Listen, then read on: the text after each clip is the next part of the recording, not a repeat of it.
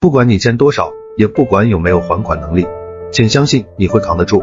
欠款逾期，颜面扫地，亲友远离，债权方不断施加压力，甚至被纳入失信人名单，躲藏在角落里。担心害怕的是，一件件，一桩桩，逃无可逃，避无可避。经历过后，你还是好好活着。生而为人，有一种本能，难过到实在扛不住的时候，会激发出求生的意志。软弱会逐渐变得坚强，懒惰会变得勤奋，天真变得谨慎。哭一场，睡一觉，感到足够惨，麻木了，也就那样。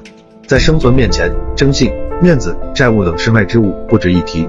生活无非三餐一宿，只要不放弃，活着就是胜利。太阳还会升起，同在一片天地，呼吸一样的空气。给自己一点时间，原谅耿耿于怀的你。难熬的日子都会过去的，不是吗？请回头看看，你已经在不知不觉中熬过了许多苦，还是能扛得住。